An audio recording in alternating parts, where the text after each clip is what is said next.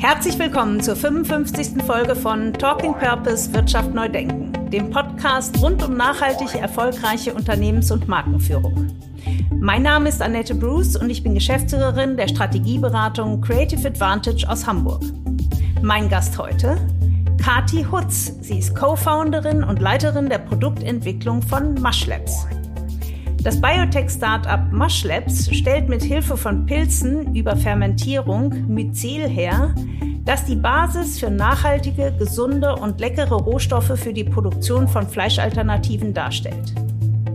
Auf diese innovative Weise entstehen nährstoffreiche und leckere Lebensmittel, die sowohl Fleischesser als auch Vegetarier ansprechen.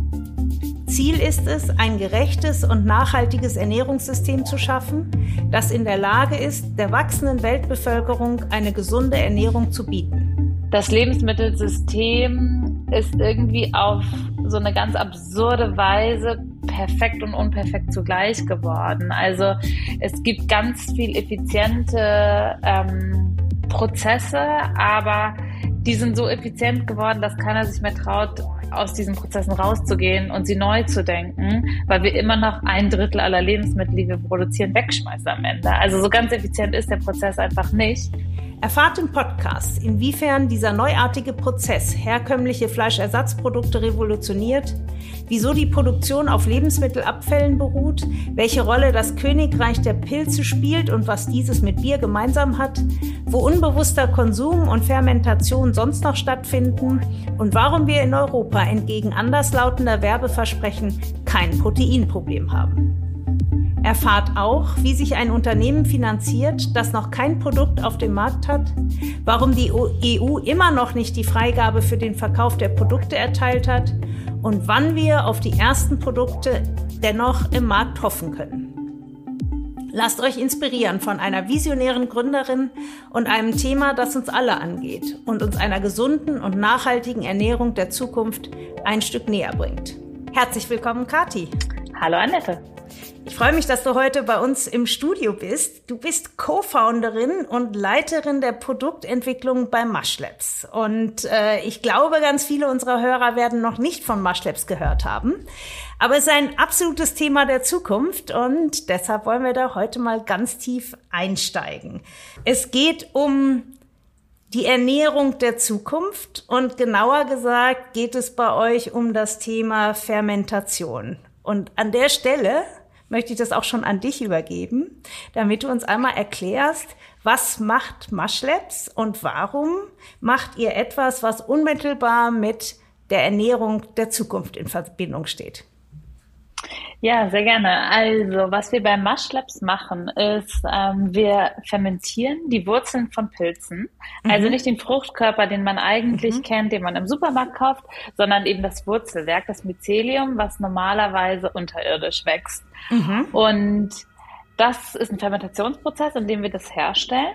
Und aus diesem Myzel, was wir dann danach gewinnen, machen wir Lebensmittel. Und unser Fokus ist gerade sehr auf den Alternativen von Fleischprodukten, weil wir da auch einfach ähm, aus ja, Nachhaltigkeitsgesichtsgründen den größten Need sehen. Mhm. Also gerade Fleisch hat ähm, einen super großen Beitrag äh, in unserer CO2-Bilanz und da sehen wir auf jeden Fall Optimierungsbedarf. Mhm. Und um jetzt so nochmal ein Komplexitätslevel reinzuholen. Und Pilze haben in der Natur die Aufgabe, eigentlich so Reststoffverwerter zu sein. Mhm. Also alles, was die Pflanzen oder die Tiere hinterlassen, äh, wird von den Pilzen in der Natur weiterverarbeitet und wieder zu Lebensmitteln ähm, ja, zu neuen Rohstoffen eigentlich produziert. Mhm. Und das machen wir auch. Wir nehmen aus der Lebensmittelindustrie die Rohstoffe, die da gerade als Abfälle deklariert werden oder einfach Nebenströme sind. Ich benutze ungern das Wort Abfall, weil eigentlich ja, so das klingt irgendwie ja und außerdem klingt es nicht schön, wenn man jetzt so denkt, wir nehmen den Abfall der Lebensmittel. Ich sage jetzt mal ganz platt für unseren Hörer: Wir nehmen den Abfall der Lebensmittelindustrie und machen neues Essen daraus. Hm, klingt nicht so appetitlich. Was ist es genau? Das Genau, das stimmt. Aber es fallen ja zum Beispiel beim äh, Herstellen von Säften, da ist ja, da wird der, ja. der, der, die Frucht wird ausgepresst und das ist ja noch ein Produkt, was anfällt, was derzeit halt kaum verwertet wird. Und dieser Trester zum Beispiel eben, der ist immer noch sehr, sehr nährstoffreich und Pilze ähm, sind eben, die brauchen nicht so viele Nährstoffe und dementsprechend können wir das nehmen und das weiterverarbeiten und daraus unser Myzel herstellen. Das ist ja also, super interessant, weil ich mache mir gern solche kaltgepressten Säfte und dann schmeißt man das immer alles weg und irgendwie denke ich auch, natürlich essen möchte man es nicht, weil man hat ja alles rausgepresst, aber jetzt sagst du, da ist noch ganz viel drin und man kann daraus wieder was machen. So ein bisschen, ich weiß, wir werden das chemisch wahrscheinlich nicht verstehen, aber so ein bisschen erklär uns mal, wie funktioniert das denn? Genau, also da sind ja immer noch sehr viele Nährstoffe drin. Also die, die Grundsubstanz ist ja immer noch vorhanden. Klar haben wir den Saft rausgepresst, aber eigentlich eben Pilze sind nicht besonders anspruchsvoll in ihrer Ernährung mhm, und mhm. dementsprechend wachsen die auch immer noch auf dem, was übrig bleibt, sage ich mal. Also wir gucken natürlich bei Marsh Labs darauf, dass vielleicht noch irgendwelche Nährstoffe hinzugefügt werden, dem, äh, wo der Pilz einen Mangel hätte. Also irgendwie ein Vitamin zum Beispiel, damit er ideal wachsen kann und effizient wächst. Aber das Grundgerüst, sage ich mal, die Hauptnährstoffe kommen in der Regel durch äh, Nebenprodukte aus der Lebensmittelindustrie. Okay, aber jetzt noch mal ganz konkret: Ihr züchtet einen bestimmten Pilz, den ihr anpflanzt sozusagen, und als Nährstoff gibt es die Abfälle, also zum Beispiel das aus dem Trester von der Saftverarbeitung? Genau, ähm, wichtig ist nochmal zu erklären, also es ist ein Fermentationsprozess, der in so äh, einem flüssigen Medium stattfindet. Das mhm. bedeutet, wir haben ein Fermentationsgefäß, so wie beim Bierbrauen. Also mhm. ein mhm. Fermentationstank und der Pilz, das Myzel wächst in der Flüssigkeit, nicht auf einem okay. festen Substrat, was ähm, aber wiederum auch ermöglicht, dass wir sehr viel schneller sind im mhm. Wachstum, also wir innerhalb von einer Woche unser Myzel wachsen lassen können und wir auch kaum Landfläche dafür benötigen, weil mhm. wir eben nicht die gesamte Fläche benötigen. Das macht uns auch im Vergleich zu ähm, klassischem Anbau von Protein. Das ist ja meistens der Vergleich, der gezogen wird. Also wir vergleichen schon gar nicht mehr mit Fleisch, weil der Vergleich, ähm, den gewinnen wir sowieso. Aber wenn wir in Proteine gucken, die derzeit ähm, für Fleischadditiven zum Beispiel benutzt mhm. werden, wie Soja. Soja steht schon mal in etwa 150 Tage auf dem Feld, braucht dafür mhm. sehr viel Platz und da sind wir einfach wahnsinnig äh, effizient im Vergleich. Mhm. Jetzt äh, sagst du ja, die Pilze wachsen. Was habe ich denn dann im Ergebnis? Einen klassischen Pilz und was mache ich mit dem? Genau, du hast keinen klassischen Pilz, weil wir das Myzel sozusagen ernten, bevor der Pilz kommt. Der Pilz ist im, in der Fruchtfolge ein bisschen später dran mhm. und wächst erst dann, wenn der Organismus eigentlich gestresst ist und in der Natur irgendwie einen Fuchs anlocken möchte und mhm. dann die Botenstoffe, die Aromenbotenstoffe ausströmt, ähm, damit der Fuchs den Pilz irgendwo anders hinträgt. Das heißt, bei uns im Prozess äh, wächst eigentlich nur das Myzel und sobald wir das aus der Flüssigkeit abernten, mhm. haben wir eben diese Myceliummasse, die ich würde sie mal so ein bisschen faserig beschreiben. Mhm. Sie sind so, mh, mm, man könnte auch sagen, es geht so ein bisschen in die Richtung von gekochtem Couscous, bisschen faseriger mhm. aber. Mhm. Und das Spannende ist, dass wir über den Fermentationsprozess, also über den Herstellungsprozess, ähm, ganz stark mitbestimmen können, wie dieses Myzel am Ende aussieht. Also mhm. welche Aromen sind zum Beispiel mhm. präsenter, ähm, wie genau ist äh, die Wachstumsstruktur und ähm, auch ein bisschen im Geschmack können wir sozusagen beeinflussen. Was macht man dann mit diesem, sage ich das richtig, Myzel? Mhm, genau. Also bei uns in der Produktentwicklung ist der ganz klare Fokus darauf, dass wir Produkte herstellen wollen, die wirklich hauptsächlich aus Myzel bestehen. Wir wollen das Myzel nicht dann noch komplex weiterverarbeiten mhm. oder eben das Protein extrahieren, so wie wir es jetzt bei Soja zum Beispiel derzeit machen. Da entnehmen wir ja wirklich von der Sojabohne nur das Protein und das wird dann extrudiert zum Beispiel unter viel Druck, ähm, wo im Prozess auch wieder wertvolle Inhaltsstoffe mhm. verloren gehen. Mhm. Deswegen ähm, sagen wir, wir nehmen das Myzel, wie es aus der Fermentation kommt, mit sehr vielen Ballaststoffen, Proteinen, aber auch Mineralien und Vitaminen und geben dann lediglich die Handvoll an weiteren äh, Rohstoffen hinzu, die wir benötigen für je nachdem, welches Endprodukt wir ähm, herstellen wollen. aber in der Regel ist es wirklich so, dass unsere Produkte aus 70 Prozent Myzel bestehen mhm. und dann wirklich nur kleine Zugaben noch von weiteren ja, Rohstoffen haben, die man aber auch alle kennt, alle natürlich sind, ähm, nicht irgendwie artifiziell im Baukasten der Chemie vorkommen sonst. Das heißt, was für ein Produkt kommt da zum Beispiel raus? Was habt ihr für Produkte derzeit? Derzeit haben wir noch keine Produkte auf dem Markt, weil wir noch eine Zulassung dafür benötigen. Mhm. Ähm, aber wir nutzen natürlich den Zeitraum, bevor wir die Zulassung haben, um möglichst vielfältig in, in unserem Produktportfolio zu arbeiten. Die ersten Produkte, die so für den Endverbraucher auf den Markt kommen werden, erinnern schon, würde ich sagen, an Fleischprodukte, mhm. ähm, vor allem in der Formgebung. Mhm auch wenn sie nicht versuchen, Fleisch zu imitieren. Und das ist uns auch wirklich sehr wichtig. Ähm, wir versuchen jetzt nicht irgendwie durch ähm, rote Beete-Farbe unsere Produkte wieder bluten zu lassen, weil es irgendwie eine komische Entwicklung ist, die wir empfinden. Also wir haben jetzt irgendwie jahrelang versucht, hat die Fleischindustrie ihre Prozesse ähm, hinter geschlossenen Türen gemacht, damit irgendwie keine Assoziationskette zu dem blutenden Tier entsteht. Ja, stimmt. Und jetzt und jetzt machen wir Fleischalternativprodukte, die bluten sollen. Das ist irgendwie so ein bisschen ähm, ja, genau. Also deswegen versuchen Das ist sowieso im Moment so eine ganz, äh, ganz interessante Entwicklung. Ne? Ich hatte neulich eine Freundin, sagte, sie isst so wahnsinnig gerne den Schinkenspieker vegan von Rügenwalder. Ähm, sie ist weder Veganerin noch Vegetarier, noch lehnt sie Fleisch ab, aber sie sagt, das Zeug schmeckt so gut. Warum soll man mhm. das da nicht essen? Und klassisches, äh, das klassische Fleischprodukt dazu, das mag sie nicht. Das heißt, wir sind ja mhm. ernährungstechnisch in einer unglaublich interessanten Entwicklung. Ich finde es sehr spannend, wie du das gesagt hast. Wir haben die Fleischindustrie äh, sorgt dafür, dass wir das Blut nicht sehen müssen. Und äh, jetzt denkt man, warum packt ihr da keine rote Beete rein, damit es dann doch blutig aussieht? Wie ist denn so der Trend? Macht ihr das? Was, was hat dich, vielleicht holen wir noch mal ein bisschen aus, ähm, ist ja ein sehr, sehr spezielles äh, Produkt. Das Verfahren ist noch nicht mal zugelassen. Ich denke mal, da steckt sehr viel Technologie, sehr viel Entwicklung, sehr viel Forschung dahinter. Wie bist du dazu gekommen, dich diesem Thema zuzuwenden? Also mich hat die Fermentation schon lange fasziniert, ähm, weil das einfach eine Technik ist, mit der man Rohstoffe sehr stark veredeln kann. Und sei mhm. es aromatisch, sei es auch preislich. Also wenn wir jetzt eine Traube mit einem fertigen Wein vergleichen, haben wir ja da Stimmt. wirklich einen Preisunterschied um, ja, um einige Stellen.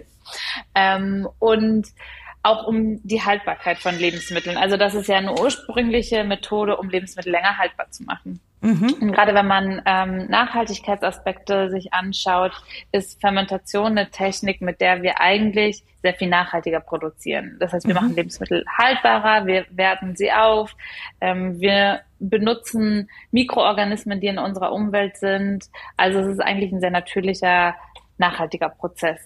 Und ich habe das ursprünglich ähm, an der Schnittstelle zur Gastronomie gemacht, mhm. weil ich ähm, in der Gastronomie-Szene wird sehr viel aus Aromenaspekten äh, fermentiert mhm. und da durfte ich im Noma in Kopenhagen arbeiten. Die haben ein Fermentationslabor in ihrem Restaurant, oh, was ähm, genau eine einmalige Schnittstelle ist sozusagen, dass es die gibt. Und da habe ich fermentiert sozusagen für die Spitzengastronomie, ähm, habe danach dann aber auch ein Das heißt, du hast, Thema wenn du jetzt sagst, ich habe da fermentiert, das heißt, du hast mhm da Aromen hergestellt für die Spitzengastronomie.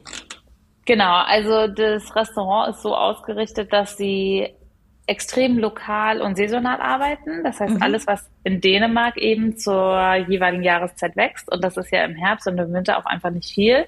Das ja. heißt, man muss viel fermentieren, um im Winter komplexe Aromen immer noch zu haben.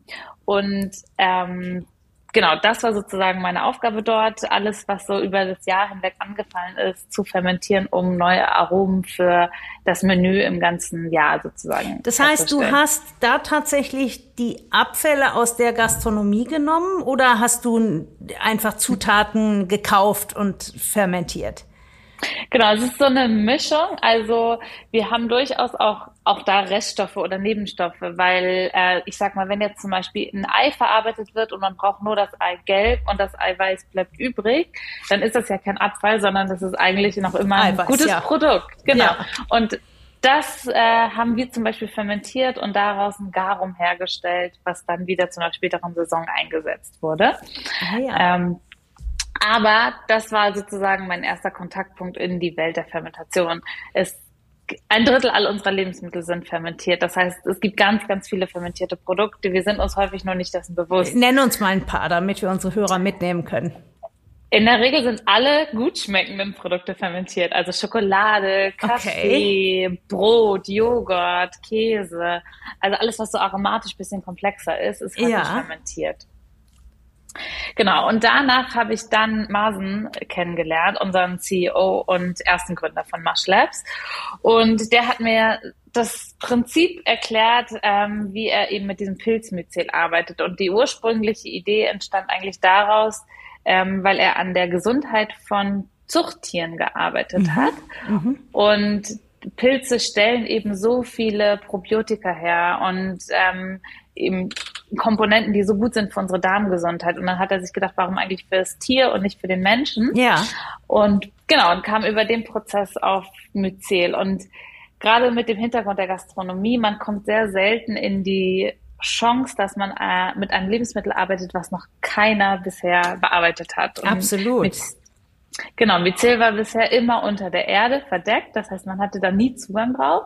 Und dann hat ich natürlich gesehen, okay, das ist so eine einmalige Situation, mit einem wirklich komplett neuen Rohstoff zu arbeiten und es ist nachhaltig. Also hat es eigentlich alles vereint, ähm, wofür ich brenne. Super. Und dann habt ihr gegründet. Wann habt ihr gegründet? Wie lange gibt's euch schon? Und wo steht ihr heute?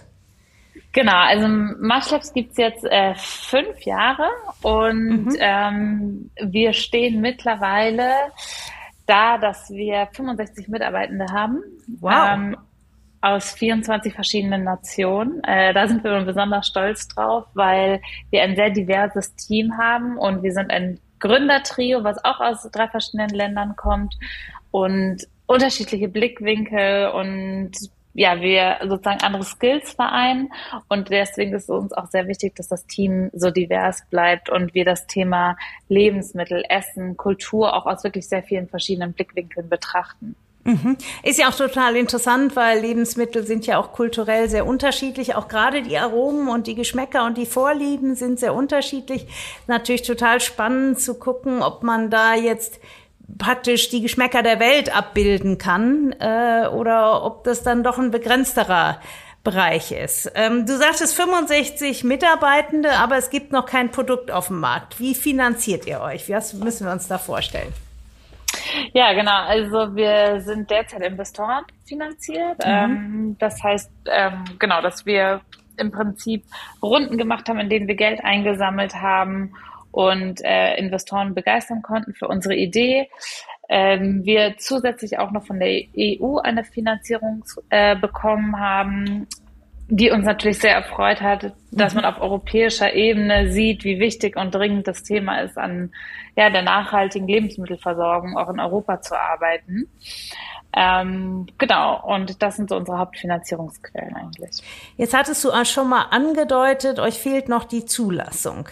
Wie läuft dieser Prozess? Ich habe dich ja kennengelernt im Köln-Haferland hier in Hamburg, äh, äh, wo du gesprochen hast. Und ich fand das wahnsinnig interessant, äh, wie du das Thema dargestellt hast. Das ist jetzt über ein halbes Jahr her. Aber auch da war das Nummer eins Thema die Zulassung, die Regulatorik und die Schwierigkeit, überhaupt auf den Markt zu kommen mit den Produkten. Gib uns doch da mal ein bisschen Hintergrund zu und wo steht ihr heute? Genau, also die Schwierigkeit ist darin, dass obwohl unser Prozess, Fermentation ist ein ähm, seit lange existierender Prozess ähm, und unsere Produkte basieren ausschließlich auf ähm, Pilzen von essbaren Speisepilzen, wie wir sie im Supermarkt kennen. Also mhm. wir arbeiten nicht mit Schimmelpilzkulturen zum Beispiel, äh, was für uns sehr wichtig ist, weil das auch eine emotionale Komponente hat, ähm, warum wir uns dafür entschieden haben. Das heißt, das Produkt gibt es eigentlich auch schon immer zu essen und zu kaufen. Mhm. Der einzige Unterschied ist eben, dass wir mit dem Myzel arbeiten. Und dementsprechend ähm, sagt die EU, okay, Sie müssen sich das Produkt anschauen, es bedarf einer Sonderzulassung. Und der Prozess ist leider ziemlich intransparent. Also wir mhm. haben sämtliche Daten dokumentiert und haben auch diverse Studien gemacht, ähm, haben unser Produkt tatsächlich auf Herz und Nieren getestet. Bei uns ist es natürlich auch daran gelegen, dass die Produkte gesund sind und keinen Verbraucher schaden. Ähm, aber was mich so stört an dem Prozess ist, dass man leider nicht so wirklich ähm, weiß, wie lange dauert's, was mhm. genau wird jetzt wirklich gefordert und ähm, es gibt keine Kontaktperson. Und das ist zum Beispiel etwas, ähm, wir waren auch in Singapur und in Singapur setzt die Regierung einen einfach zusammen an einen Tisch mit okay. den Entscheidern der Zulassung. Und die wissen, klar, haben die nochmal ein ganz andere Problembewusstsein, wie man Singapur in der Zukunft ernährt, aufgrund des Platzmangels einfach. Ja. Aber trotzdem gibt es einfach viel mehr Interesse und wirklich eine Motivation für eine Problemlösung. Und das ist das, was, glaube ich, die Frustration in der EU so ein bisschen äh, bei mir schürt, dass man einfach das Gefühl hat, es gibt keine Ansprechperson, es gibt da zwar eine Stelle, aber es ist ein wahnsinnig bürokratischer Prozess mhm. und ähm, es hindert total den Innovationsgrad in Deutschland und in mhm. Europa generell. Jetzt ist ja ein sehr, sehr innovativer Ansatz. Ähm, kann mir das aber sehr gut vorstellen bei der europäischen Bürokratie, dass man da sehr, sehr viele Hürden zu überwinden hat und das auch sehr zeitintensiv ist.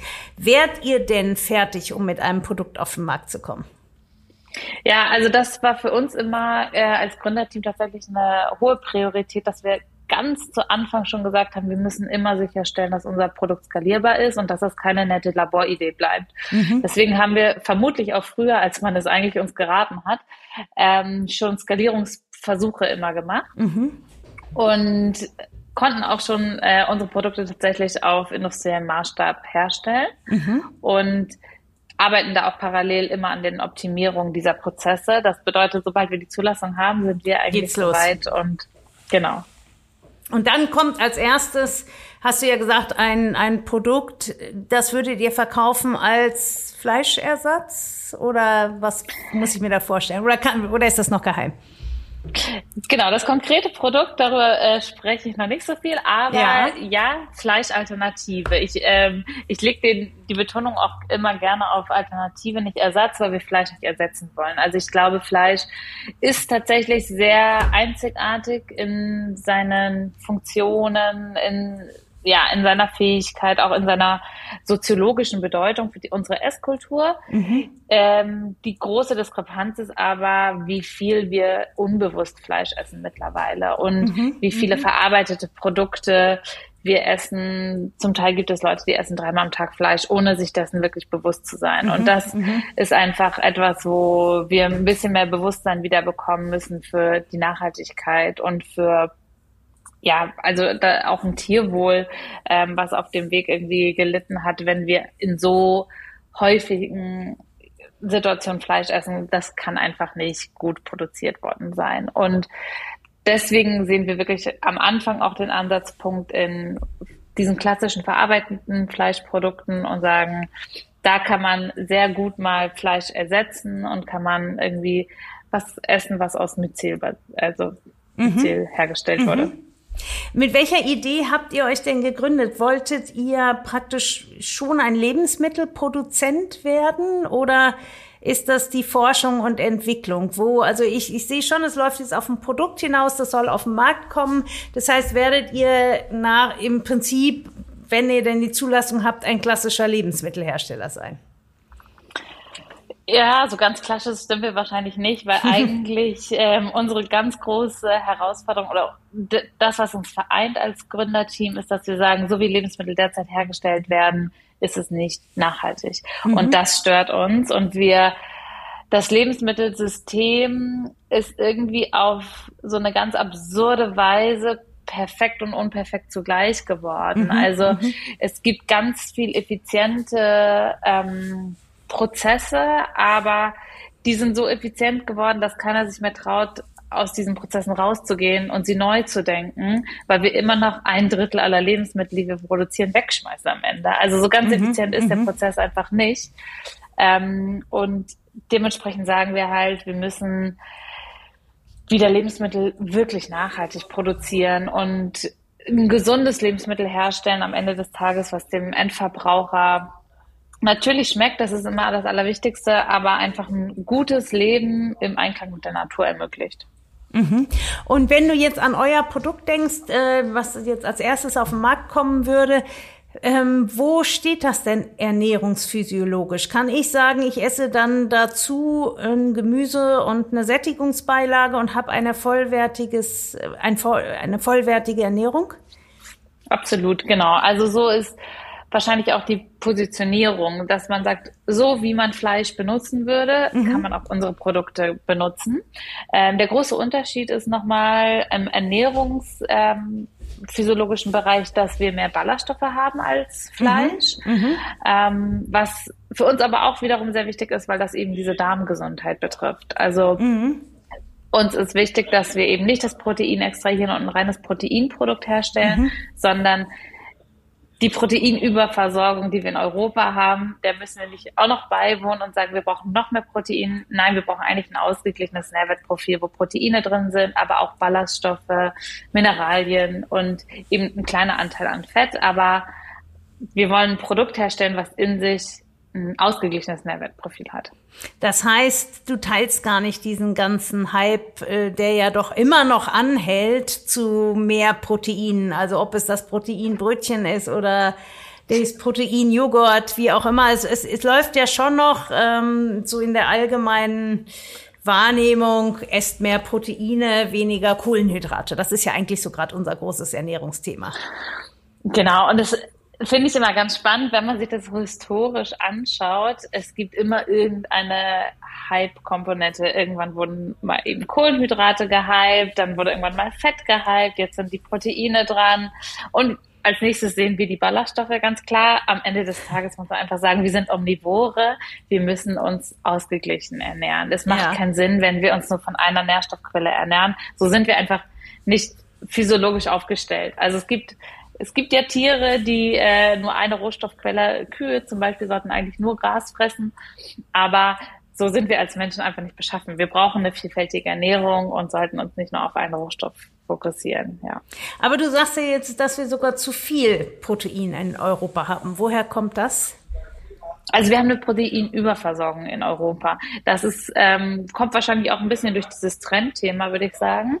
Aber weil viele immer denken, Protein ist die größte Herausforderung. Ähm, ist sie in Europa einfach gar nicht mehr. Das stimmt nicht. In Europa haben wir keinen Proteinmangel. Mhm, mhm. Ähm, wenn wir jetzt mal darüber sprechen, so Bereich Gastronomie zum Beispiel. Erlebt ihr die Gastronomie offen für solche Produkte?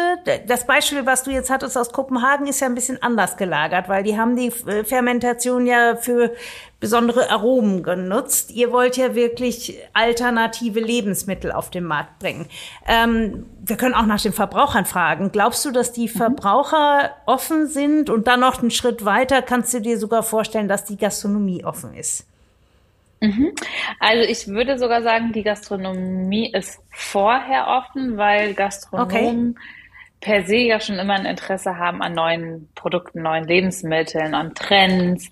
Ähm, deswegen sehen wir eigentlich bei Gastronomen auf jeden Fall ein großes Interesse, ähm, mit eben noch einer neuen Komponente in ihrem Menü zu arbeiten. Und gerade wenn man sagt, es, es gibt ja ganz oft so Mittagsgerichte, wo man dann äh, eine Salat oder irgendwie mhm. eine Kohlenhydratkomponente hat, so Bowls klassisch und dann kann man wählen zwischen Halloumi, äh, Shrimps, Hühnchen oder wie auch immer und da wäre wahrscheinlich Maschleps eine weitere Komponente, mhm. aus der man mhm. auswählen kann. Das heißt, für einen Gastronom ist es wahrscheinlich interessant, nochmal ein weiteres Spektrum zu haben.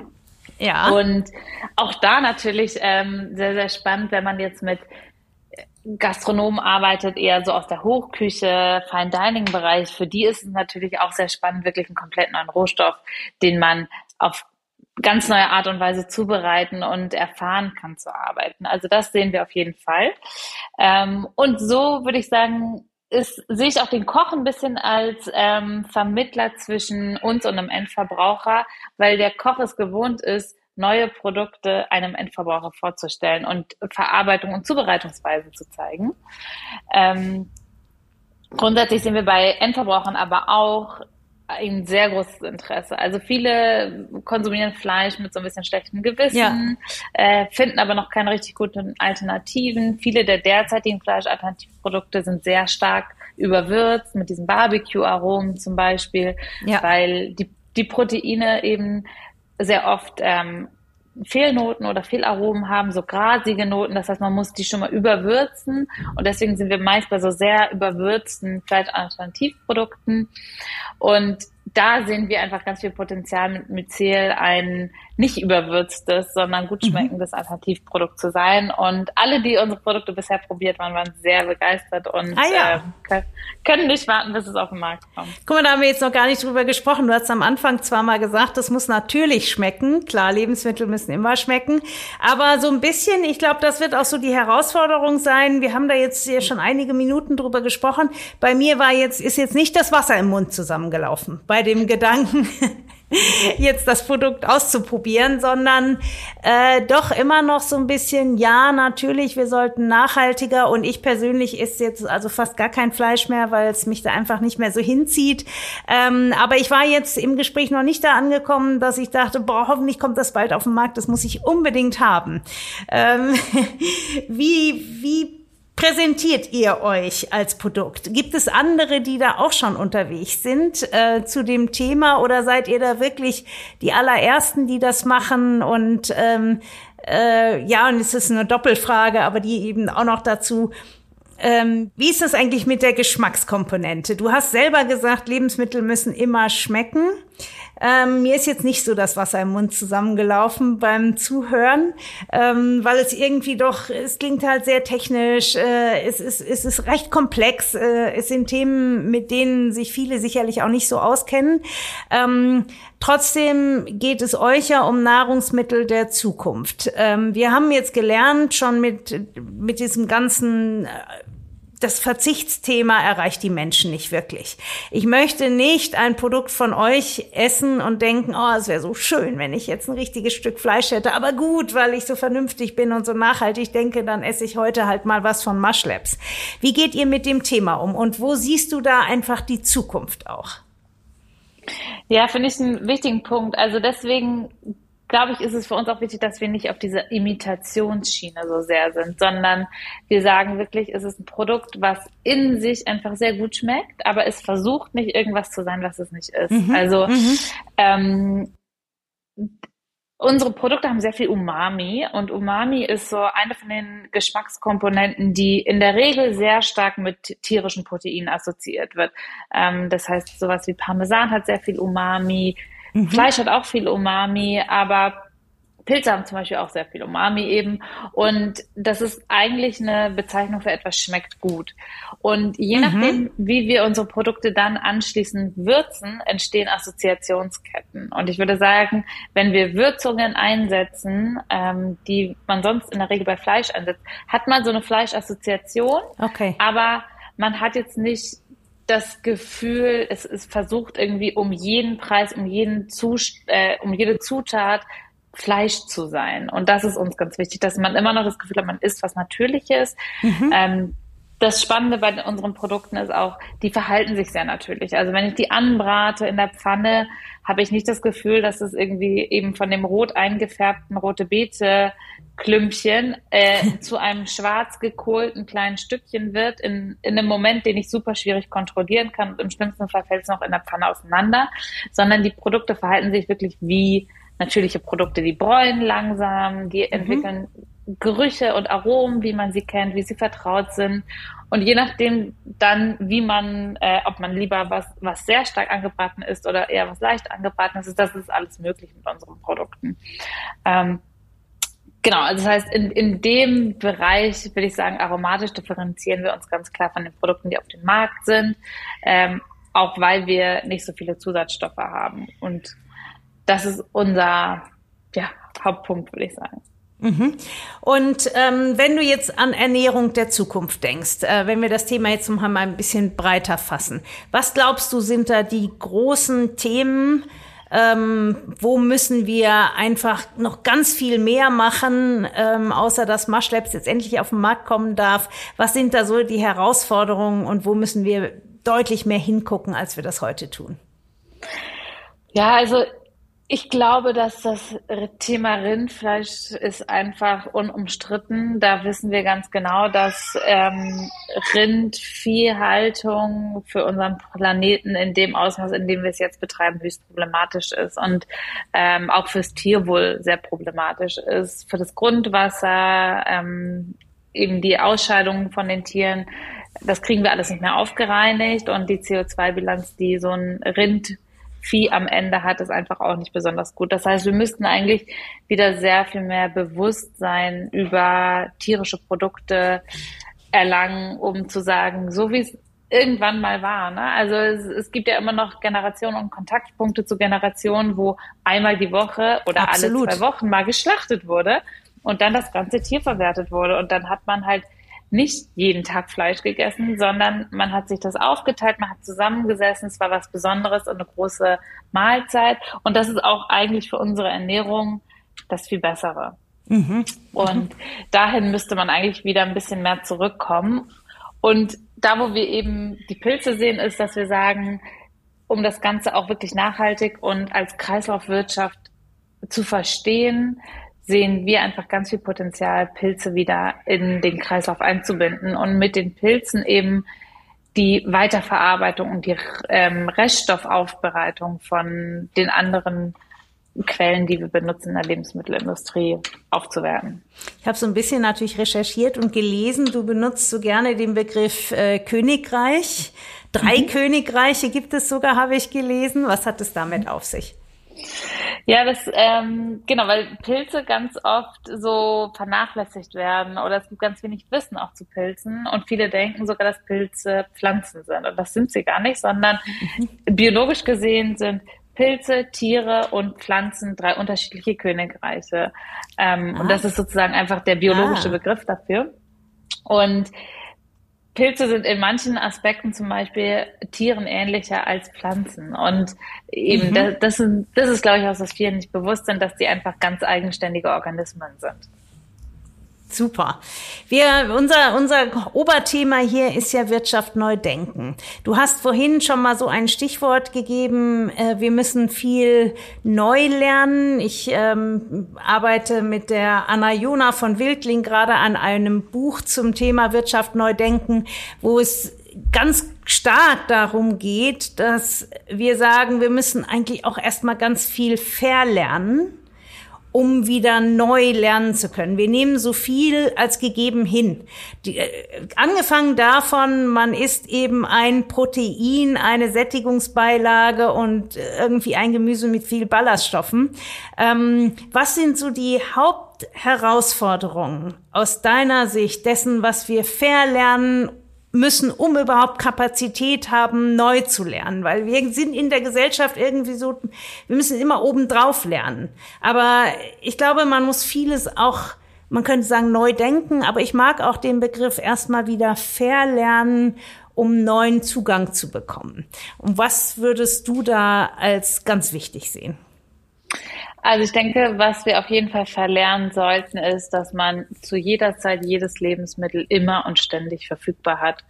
Ähm, ja. Das hat nämlich einfach dazu geführt, dass die Supermärkte bis zum obersten unter die Kante vollgestopft sind mit Produkten, die höchst verarbeitet sind, zum Teil aber auch aus Ländern angeflogen mhm. werden ähm, und damit so ein großer Qualitätsverlust der Produkte stattfindet, dass wir eigentlich unserem Körper mehr schaden, als wir ihm Gutes tun. Mhm. Ähm, und ich glaube, das ist eigentlich der Hauptaspekt, den wir wieder verlernen sollten, sondern wieder mehr darauf zu achten, ähm, im Einklang mit dem, was uns sowieso regional und saisonal umgibt, ähm, klarzukommen, das zu essen. Und damit hätten wir eigentlich viel mehr gewonnen für alle ist ein absolut wichtiger Punkt und da verstehe ich auch den Punkt Verlernen sehr, denn ich glaube, wenn man jetzt äh, jetzt jüngere Generationen fragt, ich glaube, die wüssten gar nicht mehr, welche Lebensmittel jetzt überhaupt regional verfügbar sind. Weil da fängt es ja eigentlich schon an. Dadurch, dass es im Supermarkt alles da ist, muss ich das ja auch erstmal neu lernen. Absolut, absolut. Und auch also die, den Bezug zu wie komplex, ähm, ja, ich habe gerade was über Frühstückscerealien gelesen, die zum mhm. Teil zuckerhaltiger sind mhm. als Süßigkeiten. Also das mhm. ist so abstrakt oder so absurd geworden, dass man gesagt hat, ähm, das, was, womit man in den Tag startet, ähm, hat schon so eine schlechte Nährstoffbilanz. Für Kinder vor allem. Also da, glaube ich, muss man wirklich wieder ein bisschen zu den natürlichen Ursprüngen von Lebensmitteln zurückkommen und die praktische Überprozessierung von Lebensmitteln wieder ein bisschen zurückschrauben und sagen, ein bisschen mehr Einklang mit der Natur. Produkte werden irgendwann schlecht, aber dass ein Produkt und Lebensmittel irgendwann schlecht wird, ist eigentlich ein gutes Zeichen, weil eben Nährstoffe vorhanden sind, ja. die sonst irgendwann von anderen gegessen werden. Ja. Genau, das war, das war der erste Punkt. Gibt es da noch zwei weitere Punkte dessen, was wir dringend verlernen sollten und neu lernen sollten?